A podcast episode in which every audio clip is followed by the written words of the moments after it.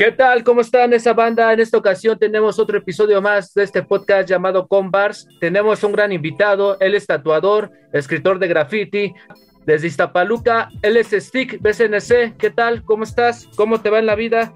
Aquí andamos, chingón, chingón, gracias a Dios. Qué bueno, carnal, qué bueno. Estaba viendo un poco acerca de, bueno, de esta rola de Aferrado.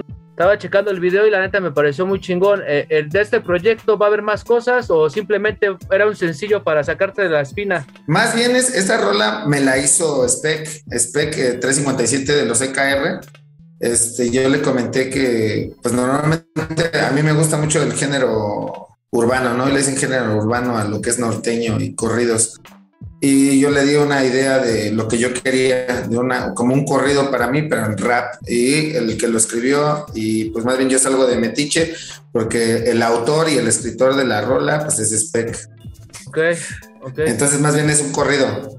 Este, platícanos un poco de cómo iniciaste dentro de la cultura hip hop de grafitero, tengo entendido. Sí, sí, sí, pues eh, aquí en Ixtapaloca no había como mucho, el, vamos, el, la fuerza que tenían en el Distrito Federal, que pues estaba, estaba el Chopo, estaba el Bazar de Zaragoza, aquí no teníamos nada, absolutamente nada. Había un crew que era una copia del BCNC, el que hasta el día de hoy pertenezco, que se llamaban FNDC, una copia del BCNC.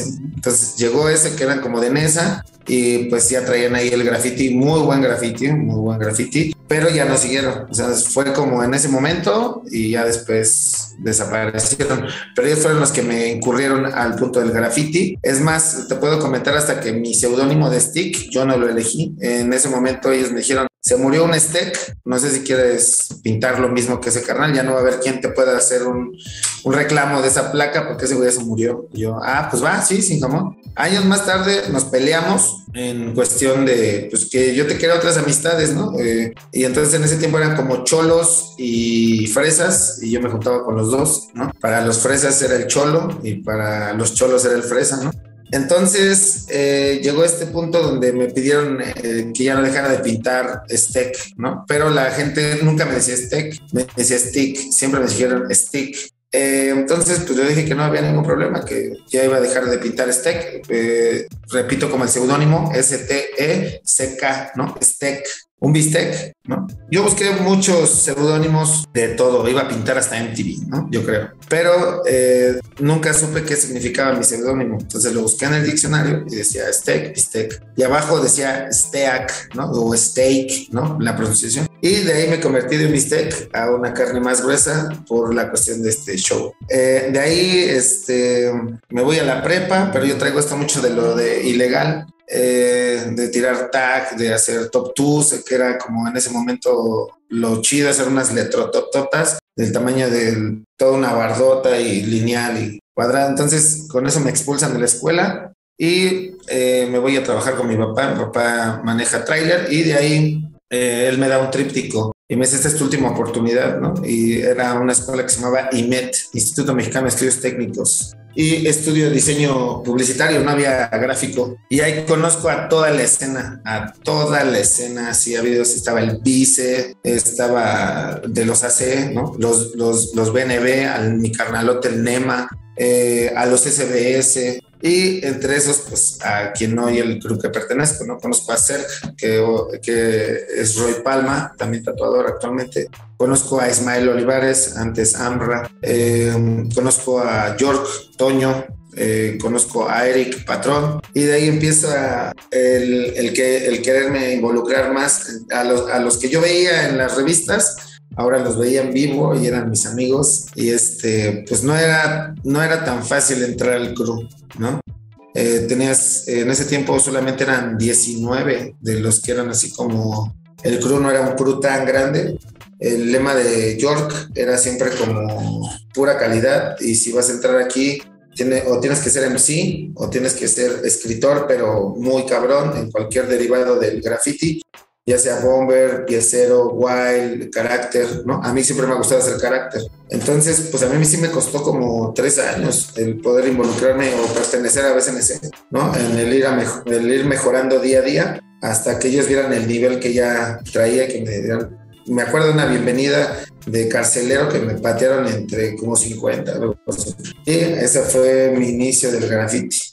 Es que antes se manejaba así, ¿no? Pienso yo que era, aparte de que tenías que rifar, había cierta iniciación, ¿no? En esto de los cruz ilegales, todo ese pedo, y más del BCNC, que es algo más representativo de aquí de la ciudad, ¿no? Eran casi los primeros que dejaron registros de ilegal, ¿no? Los que se metieron al metro, los que tenían bien atascado ahí por Patti, como que era un crew que realmente costaba estar dentro de él, ¿no? no cual, ahora sí que no cualquiera iba a estar dentro de esas filas. Así es. Sí, este, oye, este, platícanos un poco de, de la evolución esta del aerosol, eh, de la pared y, y, a la aguja con la piel.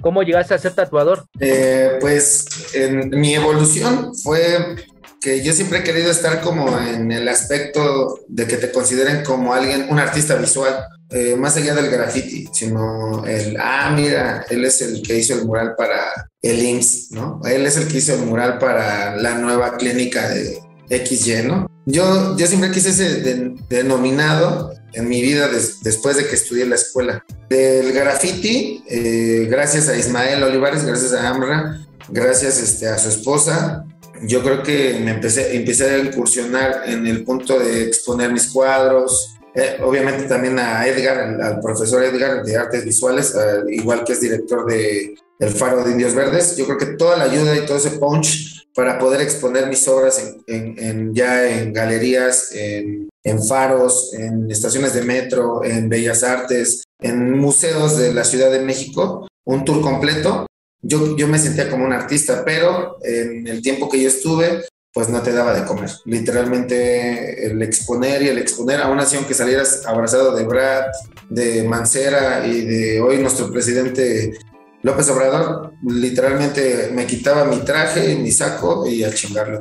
El, el exponer en mi momento a mí no, no me generó dinero, ¿no? Trabajaba como obrero y vivía el sueño de, de un artista eh, exponiendo en diferentes galerías. Me, me retiro eh, de, ese, de ese punto de invertirle dinero a, a un lienzo, a, a, madera, a enmarcar y me dedico más a pintar. Eh, gracias, vuelvo a repetir, a Ismael eh, me empiezan a conseguir, este, bueno, al colectivo Ambra Style, me empiezan a, colocar como en, diferentes eh, festivales como el de la mujer y nos invitan a hacer murales, nos invitan con el gobierno de la Ciudad de México a dar clases de graffiti para niños y entonces empiezo otra vez a, rodar el punto del, del tatú, a, digo, del tatú, del graffiti a, a las bardas, a enseñar y otra vez se me empieza a meter la caniquita. Entonces, eh, Roy, como vuelvo a repetirlo, CERC, CHK de los CHK, también BSNC, que hoy es Roy Palma, ¿no? Tatuador. Eh, Roy es el que me empieza a decir, güey, ¿por qué no tatúas? Y yo, pues, no, no, no. Y lo dejé al alba. Yo creo que por el 2008 eh, le vuelvo a preguntar, pero ya tengo dinero. Y le digo, oye, me quiero, ah, pues ven, yo te, yo te ayudo.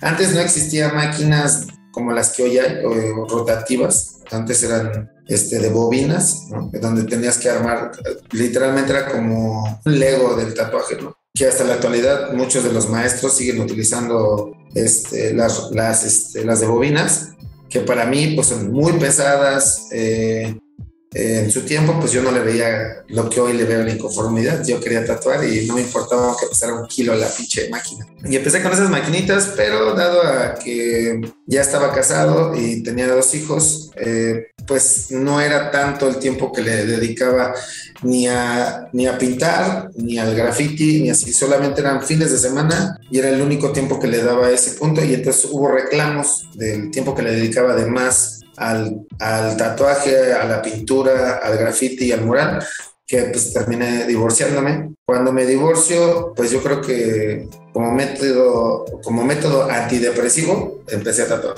Y desde ahí en real, pues llevo siete años dedicándome al tatuaje. Lo mismo que llevo de divorciado. ok, pues ahora sí que salió algo bueno dentro de todo, ¿no? Sí, sí, sí. O sea, o sea empujaste la creatividad a otro lado. Sí, está, está chido, la neta. Oye, ¿qué cualidades debe tener alguien que se quiere dedicar al tatuaje? En esta actualidad, yo creo que no muchas, ¿no? Pero lo que yo creo que hasta un aprendiz yo se lo pido que sepa calcar. Eh, ya si eres muy exigente, que sepa dibujar. Y pues, como en todo, ¿no? Como en la pintura, como en la escultura, como en muralismo, como para hacer retratos, todo eso, yo creo que es muy fundamental el saber dibujar. Eh, pero yo lo reemplazo por el saber calcar, porque yo vengo de ahí, ¿no? Yo siempre calqué, calqué y hasta el día de hoy calco, ¿no? Ya quiero sustituir eso por actualizarme más ¿no? Poner el F5 a tu vida y que una impresora ya te lo saque calcado. Obviamente, pues ya hay, ¿cómo se le puede decir? Eh, muchos aditamentos en, en, la cuestión del tatuaje, ¿no? Ya están las iPads, que ahí mismo lo calcas y una impresora que te lo saca calcado para que no hagas lo, lo que, a lo que me refiero, calcar, ¿no? Porque al final el tatuaje es eso, calcar. Yo sé que hay muchas personas que lo hacen a freehand o en inglés freehand, ¿no? Pero yo sí, yo creo que una recomendación que sí sepan dibujar y que tengan una necesidad. Y dentro de esto del arte del tatuaje y tanto de graffiti, ¿qué artistas te inspiran? del graffiti, yo creo que mi verdadera esencia, eh, pues mexicanos, eh, el maestro Cocalep, ¿no? que hasta la, hasta la actualidad no ha quitado el dedo del renglón y sigue siendo una riata el cabrón. Eh, York, York, eh, aparte del, del estilo que, que, él traía, aparte de, toda la gran historia e iniciación del graffiti en el CHK, ¿no? De, en los wild que se aventaba, en cómo dejaba tupido todo ese punto. Yo creo que hay muchas, muchas influencias en la cuestión del graffiti mexicano. Mi carnal, el Suar, conjunto con el Cash, cuando pintaban los todos los aviones, cuando pintaban cualquier metro de la ciudad de cualquier color, eh, mi carnal El Capo, El Caos, Roy Palma, creo que de mi cruz siempre fue como una inspiración mucho antes de que fuera veces, siempre los veía en revistas y ya después fue un gusto pues, tenerlos ahí. Eh, de, ellos mismos, uno del bueno, de los del CRU, ya mencioné ellos, pero este, ahí está mi carnal que también le, este, lo entrevistaste, el estruendo. El estruendo también es una parte fundamental, aparte de, de ser mi amigo, pues yo creo que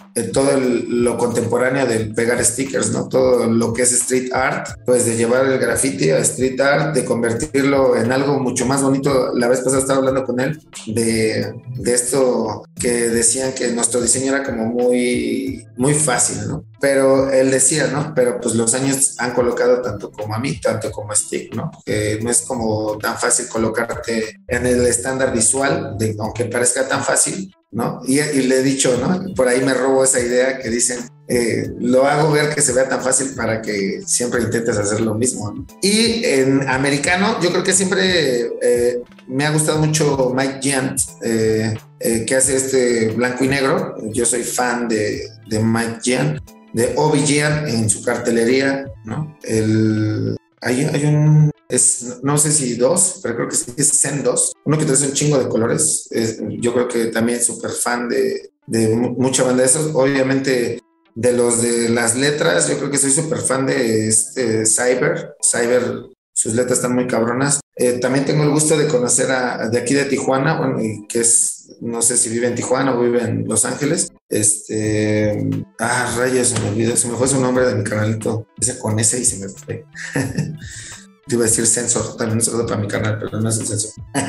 también pinta bien chido del sensor. Ah, bueno, lo, dejamos así, pero esos son como idealistas mexicanos, ya te los mencioné, y americanos ellos. Pero sí, yo creo que vengo inspirado de todo. Yo veo todo y, y de algo agarro un cachito. Yo creo que alguien nadie quien tenga un estilo puede decir que es propio. De todos tenemos inspiración y yo creo que en todo, pues bebé, si te das cuenta ahí atrás mío, este, tengo a La Maldita, tengo al Estruendo, tengo al Bedrock, tengo a Roy Palma, este, yo tengo a Osley junto con Matapli, tengo a, a, este Trasher, tengo a Carbeck, eh, y por último tengo a mi canalito este, hasta de Santa Cruz, ¿no? Pues te digo, estoy y tengo Cinefil. Y si ves acá atrás, Ahí tengo un chingo. De la revista esta del Suar, yo también me acuerdo porque la compré en el bazar de Zaragoza, ahí las, luego las ojeaba, ahí en el M43, y me acuerdo mucho de esa, de las avionetas, era como que, ah, no mames. Como dices, fue parte de la inspiración de mucho de esa generación, toda esa gente, y, y, todo el recorrido que hiciste de los artistas, tanto ahí la decoración de tu, de tu estudio,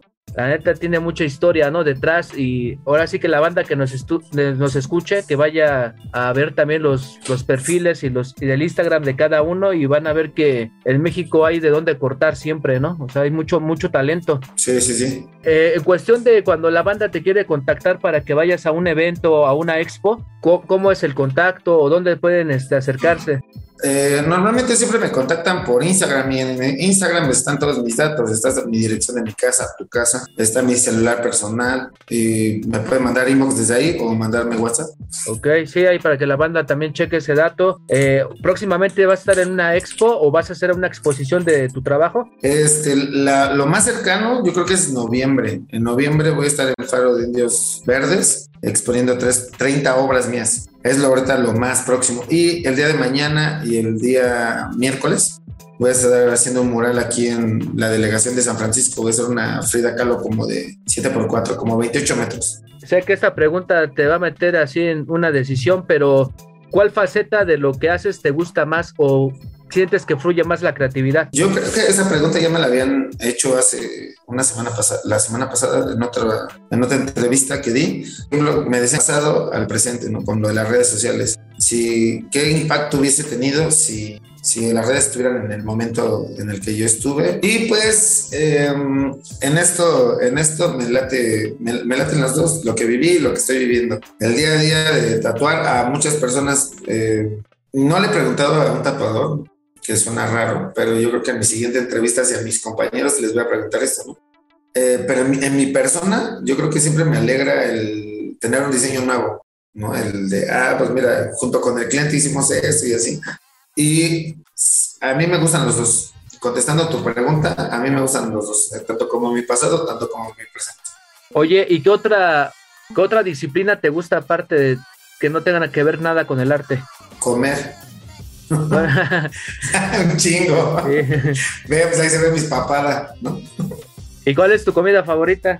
Em, créeme que como pasión tengo eso de siempre preguntarle a las personas, ¿y de, donde tú vives? ¿Qué está chido? A ver, pásame su dirección. ¿Tiene Instagram? ¿Tiene esto? Y pues normalmente las personas siempre me pasan como ese punto de, sí, güey, ahí te lo paso. Entonces ya voy a, yo no, yo no soy, ¿cómo te puedo decir? No tengo algo en específico que no me guste. De comida todo. Lo pruebo con mucho gusto y voy a ver, sírveme esto, sírveme aquello. Entonces, a la siguiente visita ya sé qué es lo que pido, pero en el principio le pido de todo, de todo. Sí, dame tantito de esto, dame de aquello, dame cinco tacos de esto y así. ¿Por qué crees que las, las papadas no, no, son gratis? no, y, aparte es parte de eso, ¿no? Como dices, es parte de, de, la conversación, ¿no? Oye, ¿dónde está chido tal taco? ¿Qué me recomiendas? Como dices, es parte de, del día a día, ¿no? De, de la plática, sale eso siempre. Sí, sí, sí. Eh, recomiéndanos una canción que tú consideres que todo el mundo debería de escuchar. Una canción todo el mundo debe escuchar. Yo soy muy versátil. ¿No? Yo te, como en un principio te comenté sobre la canción que me habías dicho. A mí me gusta mucho el regional mexicano. Eh, y me, me, meto, como lo, lo diré ahí mi carnal, el, el, tren, ¿no? El tren tatú, El tren graffiti. El under, eh, lo conocen como underground, ¿no? O under nadie te ve, ¿no? o under nadie lo escucha. Pero yo creo que una canción que es eh, para mí que yo recomendaría para que te hagas el día se llama La cumbia de, del ferrocarril. Me hace mucho el día a mí. En lo específico, me dan ganas de bailar, de pintar, de, darle con todo hasta el, hasta el día. Entonces yo creo que para mí la cumbia es eh, para nuestro país, aunque no sea cumbia colombiana, porque se lo agregaron ellos, es cumbia y punto se acabó. La cumbia del ferrocarril es conmigo con una de, con Toño. ¿Cuáles son tus objetivos dentro de, del arte ahorita? ¿Qué, ¿Cuáles son tus próximos proyectos o cómo va a estar la onda? Em, tengo en, curso, eh, primeramente Dios, para mayo del siguiente año, hacer una expo. Este, tengo ahí junto con, con Acker Chronic, con Roy Palma, con Draco, hay un, un proyecto que se llama eh, Mexas en París, ¿no? que es un tour de pintar y tatuar con, con estos tres colaboradores y quien se pegue, ¿va? Pues ya sabes que el, boleto de, avión no cuesta nada barato para ir a Uruapan, ¿no? Este, um, lo de la exposición que te comenté del faro de Indios Verdes, y pues yo creo que ya preestablecer mi estilo en, el tatú, ¿no? Eh, por ejemplo, no sé si conoces a mi personaje, el Canelo, el que siempre pongo ahí, no el boxeador, sino el personaje de graffiti pues ya ponerme al, al, par de todos los grandes este, pues, artistas del graffiti que tienen como productos, ¿no? Como que el PIN, que, que la playerita, que el sticker y eso. Yo sí tengo stickers, pero tengo stickers de Stick Tattoo. Y, pero no de mi personaje como en graffiti. Entonces, yo creo que lo que viene ya es, ya, y digo, ya se está cocinando, ya lo mandé a hacer. Es esa colaboración de sacar almohaditas, ¿no? Eh, sacar este, los pins, sacar calcomanías y todo ese show de Canelos. Y yo creo que pronto lo verás y eh, ya cuando nos veamos te obsequio pues todo el kit. Sí, gracias. La, verdad, sí, este, sí lo he visto ahí en tu Instagram. Eh, sí, es, lo que hoy en día como que es más chido, que ya no nomás es letras, sino personajes, ¿no? Que también la misma banda va adoptando y es más, hasta lo ocupan para tomarse fotos, como que se hace visualmente atractivo a gente que no está relacionado con el graffiti. O sea, llega a ese alcance, ¿no? Más bien de, que la abuelita, el niño, todos quieran, este, o sea, lo visualizan, que es lo importante. Claro, claro. Oye, este, cuéntanos un poco de, de una colectivo, ¿todavía sigue? De una colectivo, sí. De una colectivo es este eh, con Roy, Roy Palma. Este, hubo una temporada que estuvo yendo mucho a Colombia la, la, palabra de una, pues como lo sabes, es como hagámoslo ya, ¿no? Como de a la voz. En, nuestro país es un a la voz, en Colombia es de una. Entonces Roy, eh, él es el, con el que empieza el proyecto, me invita a mí y pues ahora sí me siento como grupos de alcohólicos anónimos o grupo de WhatsApp, nada más somos él y yo. bueno, también está Draco, Draco también ahí entra este, de una, pero más que colectivo, yo creo que es como más de amistad de tatuas, jálate, este, pintas, jálate. Entonces, más bien lo vimos como con los más así, ahí está Aker, ahí está el flaco, el draft flaco, ahí andan igual en el colectivo, o sea que te digo, somos contaditos como cinco, pero más bien es ese como el, pues yo, yo lo siento que este colectivo es como más de amiguitos. Y no ha sacado mercancía, ¿verdad? Antes este, ¿qué crees que sí? ¿Qué crees que sí hemos sacado mercancía? Pero no nos hemos puesto de acuerdo Roy y yo. Yo creo que, ya sabes que antes de empezar algo, de mover alguna ficha, siempre se debe de firmar ahí el punto de porcentajes y todo ese show para no salir a mal. Yo creo que lo último que yo quisiera salir en cuestiones de por una marquilla este, sería dinero. Sí, exactamente. Oye, este, te agradezco mucho este, este tiempo que nos diste y qué bueno, qué chido que se dio la conversación y esperemos estar más al pendiente e igual con el tiempo hacer una entrevista presencial para que veamos todo tu estudio y todo este rollo, este, podamos hacer ya un documento más este, visual y algo más que quieras agregar, Steve pues este, invitarte para noviembre, mejor, eh, noviembre es mi cumpleaños, el primero de noviembre es mi cumpleaños. Así que ya se la saben, banda, esto fue un episodio más de Combars, vayan a seguir a Stick, vamos a estar al pendiente del evento este de su cumpleaños para noviembre, vayan a seguirlo en sus redes, fue un episodio más de Combars, nos vemos para la próxima, yeah.